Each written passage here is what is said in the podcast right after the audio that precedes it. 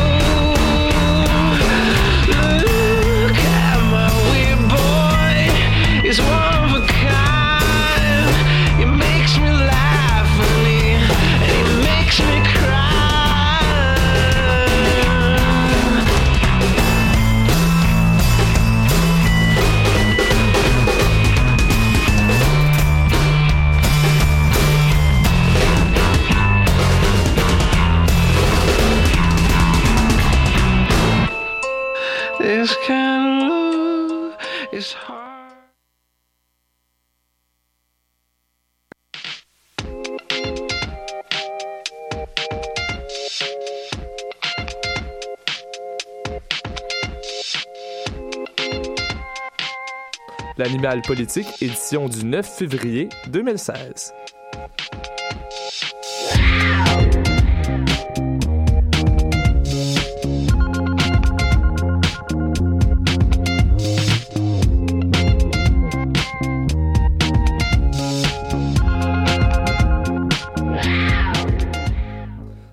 Bonsoir, mesdames et messieurs. Bienvenue à l'Animal Politique, votre émission où on révise l'actualité politique aux quatre coins du globe. Avec moi euh, ce soir autour de la table et en régie. On est un peu moins nombreux que d'habitude, mais ça va nous permettre d'explorer les dossiers avec un peu plus de profondeur cette semaine.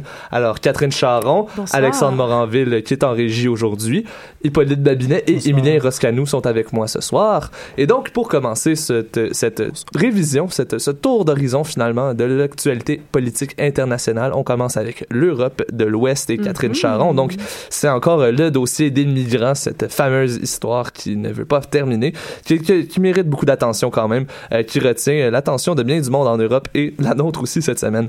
Euh, surtout à cause de manifestations cette fois-ci, mais euh, par des gens plus, plus à droite qui sont opposés à l'arrivée des migrants, dont le groupe allemand Pegida, euh, qui a pris de l'ampleur tranquillement, et c'est vraiment pas une bonne chose quand on entend monter de l'extrême droite en Europe, n'est-ce pas Catherine? Non, pas du tout. Donc, pour nos auditeurs qui ne sont pas vraiment au courant, ce que ça veut dire, PEGIDA, c'est l'acronyme pour le, Parti patriote européen contre l'islamisation de l'Occident. C'est un, un groupe finalement qui a été fondé par l'ancien cuisinier Lutz Bachmann, donc un revirement de carrière ici. Euh, il y a plusieurs partis euh, politiques de l'extrême droite qui lui demandent de venir parler lors de leurs assemblées. On pense notamment au parti flamand d'extrême droite ou le parti autrichien de la liberté qui l'ont invité. Euh, il y a sinon euh, un personnage important de la politique française, donc euh, Jean-Marie Le Pen, qui a voulu participer à une des... Je vois Hippolyte qui... Qui fait des gros yeux. Bien sûr, notre ressortissant français. Oui. Donc, euh, ce gentil monsieur qui, euh, qui était bien déçu finalement parce qu'il voulait participer à une, ma- une manifestation qui a été euh, annulée par le gouvernement suisse. Donc, c'est un groupe euh, qui est composé de gens euh, islamophobes qui sont contre l'arrivée des migrants et on retrouve quelques cellules un peu partout en Europe. Ça a été fondé dans la ville de Dresde, qui est une ville qui n'a- qui n'accueille actuellement pas beaucoup d'immigrants. Donc, c'est quand même curieux que ce soit là que ce mouvement-là ait commencé. Puis maintenant, c'est rendu un symbole de xénophobie en Allemagne. Donc, tout va bien. Pour, pour ceux qui ne le savaient pas, il y a une manif qui est organisée à chaque lundi depuis la création du mouvement euh, le 20 octobre 2014. Donc, euh, quand même. Donc, une manif euh, par semaine pour la ville de Dresde, quand même. Beaucoup Oui. d'actions pour cette- ce petit village. Ben, pas village, mais cette, cette, cette petite ville. On parle pas d'une mégalopole ici, quand même. Mais c'est justement ce groupe-là, Pegida, donc, qui a lancé l'appel au reste du continent européen pour justement qu'il y ait des manifestations monstres, selon le groupe. Mais ça, on va voir, je pense que c'est pas vraiment les mouvements retentissants qui nous attendaient. Pas donc, des non. manifestations un peu partout pendant la fin de semaine. Oui, ça a été pas mal rock'n'roll sur le terrain euh, européen, veut, veut pas. Euh, donc, six pays ont été interpellés par l'organisation, dont la France, où cinq manifs étaient organisés, mais il y en a une qui a été annulée euh, dans le Pas-de-Calais. Cette manifestation-là a été annulée par le ministre de l'Intérieur, Bernard Cazeneuve, le mercredi dernier.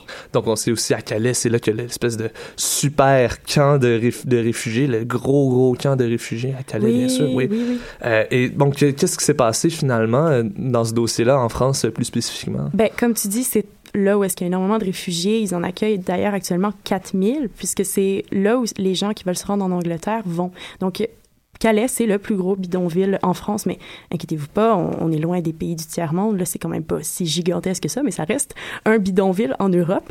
Donc, euh, finalement, ce coin-là, c'est bon un terreau très fertile à des euh, altercations entre les groupes pro et anti-islamistes. C'est pourquoi le ministre a décidé d'annuler cette manifestation-là. Ce qui est finalement, oui.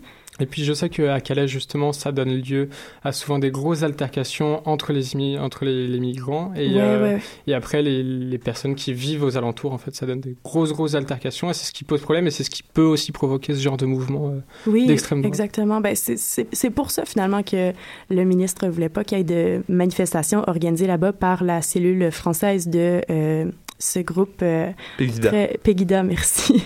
Et euh, finalement, euh, la manifestation a eu lieu. Donc, samedi matin, euh, à 20 km du centre-ville, il y a eu des manifestants, une soixantaine. Euh, vers 13h30, bon, il y en avait 150 qui se promenaient dans le centre-ville. Les policiers sont arrivés, les bombes lacrymogènes, bref, tout le tralala d'une manifestation euh, très saine. Alors, euh, donc, comme on- certains d'entre nous ont probablement vécu au cours des dernières années, euh, mais euh, alors qu'on parle de 150 personnes dans le coin de Calais, quand on va un peu plus à l'est, à Varsovie, on a vu donc près de 2000 personnes quand même qui ont manifesté dans les rues contre l'accueil, cependant, du très élevé nombre de 400 réfugiés au pays quand même. Un nombre très élevé qui, euh, finalement, est beaucoup plus petit que celui qui Bien, avait été euh, évidemment, proposé oui. par euh, les, euh, les libéraux qui étaient au pouvoir avant le 25 octobre dernier. Donc, on parlait plus d'un 700 000. Mais le nouveau parti Sept- conservateur... 7000 en fait. 7 000, 700. oui, oui, mon Dieu Seigneur. C'est beaucoup, correct. de, c'est beaucoup de gens quand Ça même. serait, ça serait quand même pas mal de monde, ça, 700 000. Là, là, OK, ça, ça aurait peut-être Donc, on, on disait On 7000, parle ici oui. de 7000 personnes. Euh, finalement, le Parti conservateur qui est maintenant au pouvoir, lui, a proposé un 400, mais c'est encore trop pour les, les, euh, les gens qui vivent à Varsovie ou en Pologne en général. Il y a aussi une manifestation euh, par la nouvelle cellule anglaise de Pejda en Angleterre. Bon, euh, cette cellule-là est, est leadée par M. Tommy Robinson, qui était l'ancien leader du mouvement nationaliste d'extrême droite, donc le English Defence League. À cette manifest- manifestation-là, on comptait près de 200 personnes. Et si on se retourne un peu en terminant vers l'Allemagne, Mhm. berceau de Pegida finalement, de plus en plus d'Allemands se disent contre euh, la, le, la gestion finalement que fait le gouvernement d'Angela Merkel, comme tu nous l'as souligné l'année passée. Euh, l'année passée, la semaine passée, mon Dieu, Drôle- On difficile émission des- cette semaine. C'est vraiment incroyable. Oui, tout à fait. Donc, on parle ici de 80% de la population qui se dit en désaccord. C'est quand même énorme. Donc, euh, ça, c'est des chiffres qui sortent du sondage fait par l'ARD, qui, était, qui est un groupe de radio-diffusion en Allemagne. Donc, c'est sûr que la popularité de Angela Merkel en prend un coup, c'est pas étonnant. Et ces gens qui sont déçus se tournent tranquillement vers le parti de l'extrême droite alternative. Donc, comme tu disais euh, au, début de l'émission, c'est pas une bonne chose en, Europe d'entendre ce genre de choses-là. Euh, ce gentil monsieur qui s'appelle euh, Petri, qui a fortement suggéré aux policiers d'utiliser leurs pistolets si jamais euh, des migrants essayaient de traverser de manière illégale les frontières allemandes. Tout va bien. Eh bien, j'ai l'impression qu'on va continuer à en parler avec toi de cette crise des migrants en Europe qui ne cesse de faire les manchettes Ah, ici et ailleurs. Donc, merci beaucoup, Catherine. Ça me fait plaisir.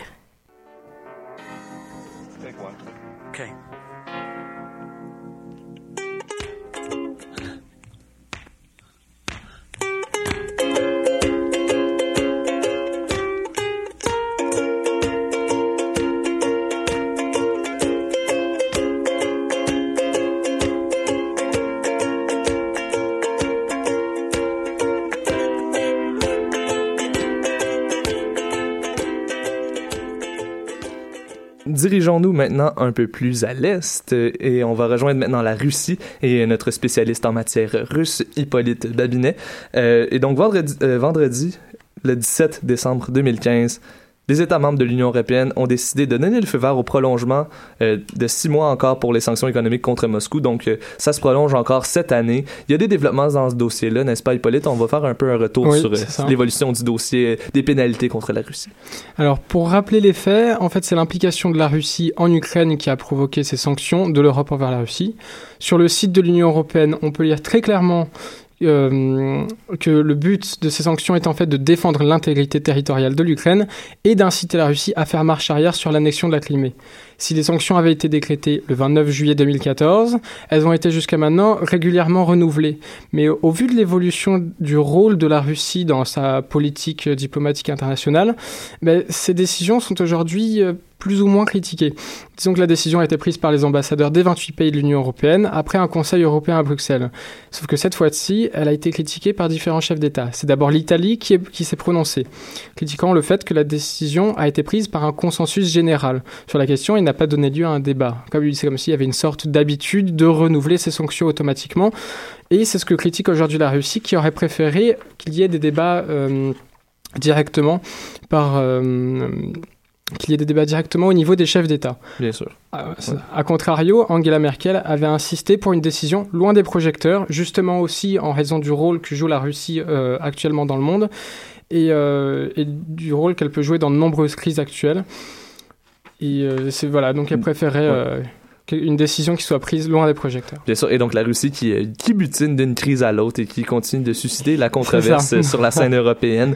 Euh, mais qu'est-ce que c'est l'ampleur en fait de ces sanctions-là qui sont constamment renouvelées depuis 2014 et qui sont encore une fois renouvelées pour une bonne partie de C'est ça pour 2016. six mois encore. Ouais. Donc les sanctions économiques de la Russie visent en particulier les entreprises des secteurs énergétiques, bancaires et de la défense, en les empêchant de se financer sur les marchés européens, ce qui a d'ailleurs contribué à plonger une part du pays en récession. Sur le plan économique, les citoyens et les entreprises euh, et européennes ne peuvent plus vendre ni acheter d'actions avec des banques russes. Sur le plan militaire, c'est l'import et l'export d'armes et de matériel qui est concerné, et sur le plan technologique et énergétique, l'exportation de certains matériaux sont soumis à un droit de veto des 28 pays de l'Union européenne. Donc on voit que c'est quand même assez large ces sanctions économiques, mais c'est pas tout. Dans le même temps, l'Union européenne avait établi une liste noire des personnalités russes et ukrainiennes pour leur implication dans le conflit. Ces personnes sont interdites de visa et leurs comptes ont été gelés. D'accord. Et euh, ces, ces sanctions, donc euh, en place depuis le 29 juillet 2014, quand même, depuis un certain temps, Oui. euh, les réactions de la Russie, on s'en doute, n'étaient pas très positives, mais comment est-ce qu'elle a réagi et géré aussi les contre-coups de ces sanctions-là? Eh ben, d'abord, dans un premier temps, en réponse en fait à ces sanctions économiques, elle a mis en place un embargo. Donc un embargo qui a vu, euh, le jour le 7 août 2014, où lors, euh, le Premier ministre russe Dimitri Medvedev avait alors décrété une interdiction totale de la plupart des produits alimentaires avec le bœuf, le porc, la volaille, le poisson, le fromage, le lait, les légumes et les fruits en provenance de l'Union européenne, des États-Unis, de l'Australie et du Canada. Et le mercredi 24 juin 2015, Vladimir Poutine a décrété lui aussi la prolongation jusqu'en juin 2016 de cet embargo. Donc cet embargo par la Russie représente un outil très sérieux. Pour donner un exemple, en 2013, le marché russe était le deuxième marché d'exportation agricole de l'Union européenne. Donc ça fait une énorme coupure. Il représente un dixième des exportations, soit près de 12 milliards de dollars. On estime que la moitié de l'environ de ce total a été touchée par l'embargo de la Russie. Les pays les plus touchés dans leur commerce agricole sont la Lituanie, la Finlande, la Pologne et le Danemark. Et au total, c'est une douzaine de pays qui sont touchés par cet embargo. Et donc, euh, oh, excuse, Émilie, oui. Oui, ben, j'ai entendu parler que même il y a toute une, une- un nouveau pan de l'économie russe qui se développe. Il y a tout euh, un nouvel artisanat de fromages locaux pour euh, pallier à ce manque-là à gagner qui se développe. Et puis, c'est, c'est, c'est une nouvelle forme d'art qui se développe en Russie. Il y a des, des producteurs fromagers qui comptent là-dessus Oui, pour, euh. Pour euh, Oui. continuer de, de Et de donc, faire euh, en conclusion, rapidement, au-delà des, des fromages, comment est-ce que l'é- l'économie, l'économie russe, pardon, a été touchée? C'est quoi l'impact, l'ampleur de ces, de ces sanctions-là en, en conclusion rapidement? là? Donc euh, en Russie, a- même s'il y a eu une baisse au niveau de l'économie, euh, Vladimir Poutine, dans une interview, a rassuré en disant que le bilan commercial de la Russie restait positif. Après, c'est on peut dire que c'est un dossier à suivre, pas forcément dans l'immédiat, mais dans le temps, la situation pourra évoluer, à la fois sur les sanctions de l'Union européenne en- sur la Russie et à la fois sur l'embargo russe sur l'alimentation, et plus largement le comportement de la Russie sur la Crimée et sur l'Ukraine. Ben, merci beaucoup, Hippolyte. Maintenant, on s'en va en musique avec euh, le choix de Madame Catherine Charon cette semaine. Euh, Chose sauvage et la chanson Who Are You?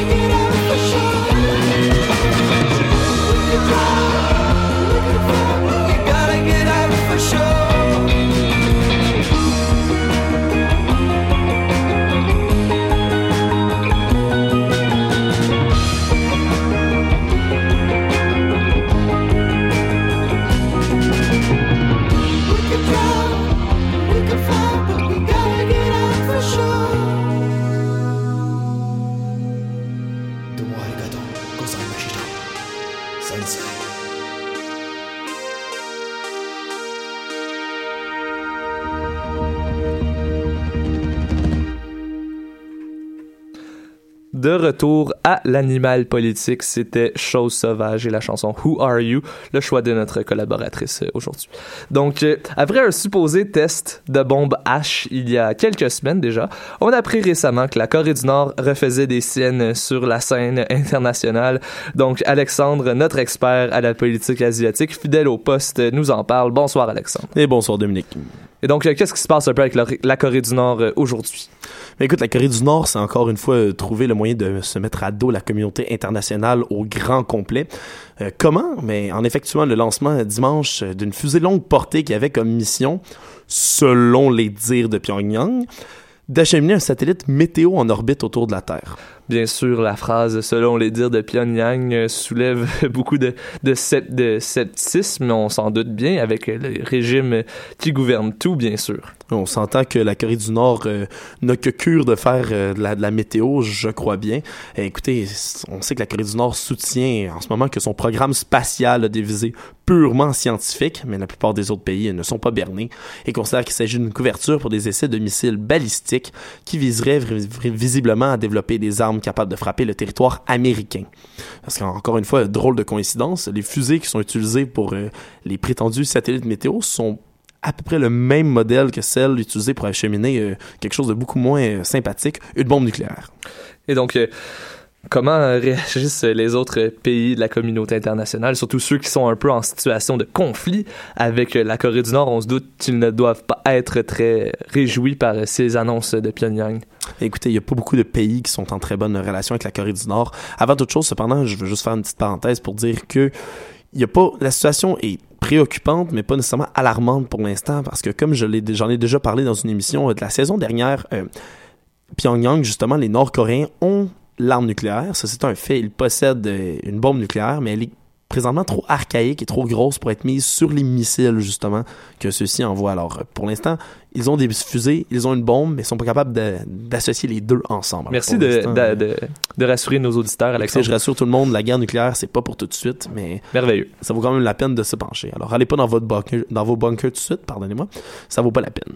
Alors, bref, oui, c'est ça, la Corée du Nord, euh, écoutez, euh, avait averti les instances des Nations Unies. Elle est quand même gentil. Ils ont, annon- ils ont averti les instances des Nations Unies, euh, il y a Eh ça peu de temps, qu'elle allait procéder au lancement. Évidemment, l'ONU euh, s'est fâchée contre la Corée du Nord parce qu'il il violait de ce fait les sanctions que l'ONU impose qui empêchent Pyongyang d'utiliser des technologies balistiques. Évidemment, la Corée du Nord s'en est foutue royalement. Et les Nations Unies ont donc convoqué en réponse à ça un conseil de sécurité d'urgence qui est prévu ce dimanche, qui est à la demande des États-Unis et du Japon. Le premier ministre japonais Shinzo Abe, lui, estimé que le lancement, euh, il a affirmé que c'était un missile et que c'était absolument inacceptable. Le Japon euh, n'a toutefois pas euh, tenté d'abattre le missile en plein vol alors qu'il survolait le Japon. Et donc, on s'en doute bien, notamment à cause des proximités géographiques avec la Corée du Nord et la proximité politique avec l'Occident. Le Japon n'a pas des très bonnes relations, ne s'entend pas très bien avec ses voisins nord-coréens. Non, doute. définitivement pas. Il y a une, une espèce de rancune, en fait, en, de la Corée du Nord en veut beaucoup au Japon pour l'occupation de son territoire entre 1910 et 1945. Bien sûr, ouais. pendant la guerre mondiale. Il les traite même dans des communiqués officiels que je suis allé lire de méchants impérialistes japonais. Méchants. Wow, c'est pas quelque chose qu'on entend dans des communautés. non, euh, C'est vraiment violent. Ça sonne un peu enfantin à la limite, mais bon. Et même les seuls alliés euh, politiques de Pyongyang, c'est-à-dire la Chine, ont condamné le fait que la Corée du Nord euh, en essaie de, dans le fond, de- d'envenimer les relations autour d'elle euh, à ce moment-là. Et donc, on se... la Chine, c'est surprenant quand même qu'elle ait un ton aussi, qu'elle durcisse le ton à chaque fois un peu avec la Corée du Nord, qui est pourtant un allié historique quand même. Ouais, eh bien. Eh bien, et donc, euh, qu'en est-il aussi? Ben, on va parler finalement de, de l'ennemi de la Corée du Nord, la- le plus près, le plus évident, bien sûr, la Corée du Sud. Qu'est-ce, qu'est-ce qu'on a eu du côté de Séoul? Mais écoutez, Séoul, justement, sont extrêmement préoccupés. euh, sont, ils se sentent euh, menacés par ces essais. On s'entend qu'ils sont les, les ennemis jurés, les ennemis mortels des Nord-Coréens. Alors, ils, ils ont déclaré qu'elle allait entamer des discussions avec Washington pour essayer d'obtenir la livraison du système antimissile THAAD, T-H-A-A-D, qui est euh, capable de détruire les missiles balistiques en vol, qui fait partie, dans le fond, c'est ce qui compose la couverture antimissile américaine. Excellent. Donc, euh, on va continuer à observer un peu le dossier nord-coréen qui, ma foi, est toujours riche en rebondissements. Merci beaucoup, Alexandre. Merci.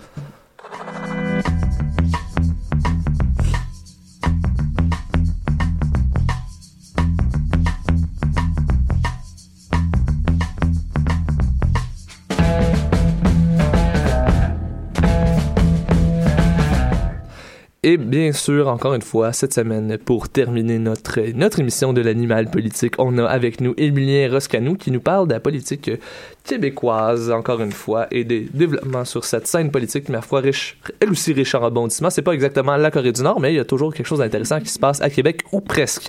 Et donc, Émilien, tu nous fais un petit tour d'horizon de la politique québécoise de la dernière semaine. Oui, exact. Donc tout d'abord, un petit tour d'horizon dans ma mère patrie, Laval, cette superbe banlieue juste au nord de l'île de Montréal. Donc euh, ça a un peu brassé, Euh, il y a un dossier qui a enflammé les médias cette dernière semaine, le dossier des jeunes filles qui, qui ont euh, fugué euh, ces dernières semaines et on craignait qu'elles aient été peut-être otages euh, de groupes de proxénétisme. Donc elles ont été retrouvées, mais il y en a une autre qui a fugué euh, dimanche. Donc, euh, ça a beaucoup brassé dans la scène politique. Euh, les, les- le gouvernement savait pas trop comment réagir à tout ça. Le sujet a fait couler beaucoup d'encre, même s'il y a des intervenants dans le milieu qui ont dit que c'était pas en soi inhabituel. C'est quand même une situation qui préoccupe. On peut comprendre, sûr. On peut comprendre. Donc, euh, les familles vivent euh, une certaine détresse. Et puis, euh, toute cette, euh, cette polémique-là qui entoure, euh, entre autres, le centre jeunesse de Laval, euh, puisque beaucoup des, des fugueuses venaient de ce centre-là, ou du moins l'avaient déjà fréquenté, ça a poussé le premier ministre Couillard à nommer un vérificateur indépendant. Et puis de la mission de ce vérificateur-là, bon, on espère que, ça va donner quelque chose, mais ça va être d'évaluer le fonctionnement du centre jeunesse de Laval et aussi de trouver des solutions pour mieux encadrer les ados en centre jeunesse en général. C'est assez vague, mais on... Oui. C'est assez vague et on s'attarde surtout au cas de Laval, alors que c'est peut-être une problématique qui est un peu plus large, surtout qu'on on coupe dans certains services. Est-ce que ça a un, un lien? Peut-être. Ce serait intéressant à creuser. C'est ça, et puis la fugue en soi, euh, c'est peut-être pas ça le problème. Il y a aussi tout l'univers du proxénétisme des jeunes Oui, mineurs qui est, qui, est, qui est vraiment à la base là, de tout ça. Et donc, c'est pas le, le seul dossier chaud qui a occupé la scène euh, médiatique québécoise sur la colline euh, à Québec. Si je comprends bien, il paraît que le nouveau ministre des Transports, Jacques Daou, a- a peu de temps après sa nomination, finalement, a commencé à faire parler de lui. Oui, ben je vous parlais d'Hubert la semaine dernière. Ah, Hubert, chaque semaine, c'est un classique. Notre cher ami Hubert, qui ne finit pas de, parler, de faire parler de lui. Euh, bon, ce sujet-là est encore revenu cette semaine. Il y a des manifestations du regroupement des chauffeurs de taxi contre Uber qui sont prévues mercredi et jeudi à Montréal. Ils veulent euh, aller encombrer les accès de l'aéroport euh, Montréal-Trudeau. Et le ministre, donc, a lancé un appel au calme en attendant la commission parlementaire qui l'a promis pour tenter de démêler tout ça et de voir comment on peut s'entendre pour réglementer euh, euh, bon, ce, joueur qui, euh, qui est assez déloyal dans l'industrie. Bon, donc ça, ça a occupé beaucoup de beaucoup de, de- d'espace médiatique. Sous une note plus positive, Jacques Daou a quand même semblé ouvert au sujet du prolongement de la ligne bleue vers Anjou. Donc, des nouvelles stations de métro à Montréal. Yay! Surtout avec des nouvelles voitures qui ont commencé à circuler en fin de semaine dernière. Oui. On espère aussi que sur ce nouveau segment de la ligne bleue, il y aura plus de stations nommées en l'honneur de femmes marquantes de l'histoire parce qu'elles sont remarquablement absentes du réseau de métro actuel. Mais Je vous invite raison. à aller consulter des cartes de métro juste pour avoir un aperçu. De Il y raison, en a trois, si je peux vous... euh, Ouais, et encore là, ce ne sont pas des femmes, ce sont c'est Square Victoria, Ouais. Villa Maria et une autre, je me souviens pas exactement. euh, il considère Snowden comme étant... Ah. euh, Merci. Donc, merci de cette précision. On va aller voir ça, c'est un dossier très intéressant. Mais bon, on croise les doigts pour ce prolongement du métro qui quand même se fait attendre depuis très, très, très, très, très, très longtemps. Euh, Et donc, en attendant, la nouvelle session euh, parlementaire a commencé aujourd'hui et on, on a donc beaucoup de surprises à s'attendre, euh, des, dossiers chauds au courant des prochaines semaines pour le reste de la session. Oui, c'est ça. Il y a beaucoup de dossiers chauds. Bon, je vais pas entrer dans les détails concernant les CPE, mais je vous en parlais la semaine dernière concernant les coupes de 120 millions euh, juste cette année. Donc, il y a beaucoup de grognes populaires. Il y a encore des manifestations. On va voir comment le ministre euh, va, va gérer le dossier. Ensuite, un sujet qui va revenir certainement dans la session parlementaire. Je vais vous poser une petite question à vous autour de la table. Donc, je vais vous demander qui d'entre vous a déjà voté aux élections scolaires? Euh, pff, euh, non. Ça se précipite au micro. Je vois que vous avez tous déjà vécu l'engouement des élections scolaires. Eh bien, vous n'êtes pas les seuls. En fait, les taux de participation sont tellement nuls depuis des années que, bon, on, dans le nouveau projet, on veut abolir euh, ces élections-là. Mais comment ça va s'articuler, ça reste assez flou. Parce que Pierre Moreau et son projet de loi euh, 86 sur la gouvernance scolaire veut, les, euh, abolir les commissions scolaires, euh, les, élections scolaires, et euh, veut enlever des pouvoirs aux commissions. Sauf que c'est un projet assez controversé parce que du côté francophone, bon, on n'en veut plus d'élections scolaires, mais du côté anglophone, la commission scolaire anglophone à Montréal, bon, c'est très, très important cette institution-là pour eux. Euh, donc, euh, finalement, il y a Gaétan Barrette qui va continuer avec sa réforme des systèmes de santé. Et puis, il y a aussi le ministre Blais, chose très surprenante à, suivre. Donc, en plus de re- vouloir revoir les pénalités là, pour euh, les prestataires de l'aide sociale, il parle d'établir un revenu minimum garanti. Eh bien, Le Parti libéral qui veut, qui veut établir un revenu minimum garanti, imaginez-vous, le monde à l'envers. Ça semble un peu paradoxal, effectivement, ces deux mesures, mais bon, François Blais, on va voir quel travail il va accomplir. En espérant que ce soit un peu plus fort qu'à l'éducation. effectivement dans son nouveau ancien ministère puisqu'il est retourné après le remaniement. Donc sur ce, mesdames et messieurs, euh, je vous souhaite une excellente semaine. Euh, restez au courant de l'actualité politique. On se retrouve ici, même heure, même poste. Je veux remercier mes collaborateurs et collaboratrices encore une fois cette semaine. Catherine Charon, Alexandre Moranville qui est aussi à la mise en onde, Hippolyte Babinet et Émilien Roscanou. Sur ce, à la semaine prochaine.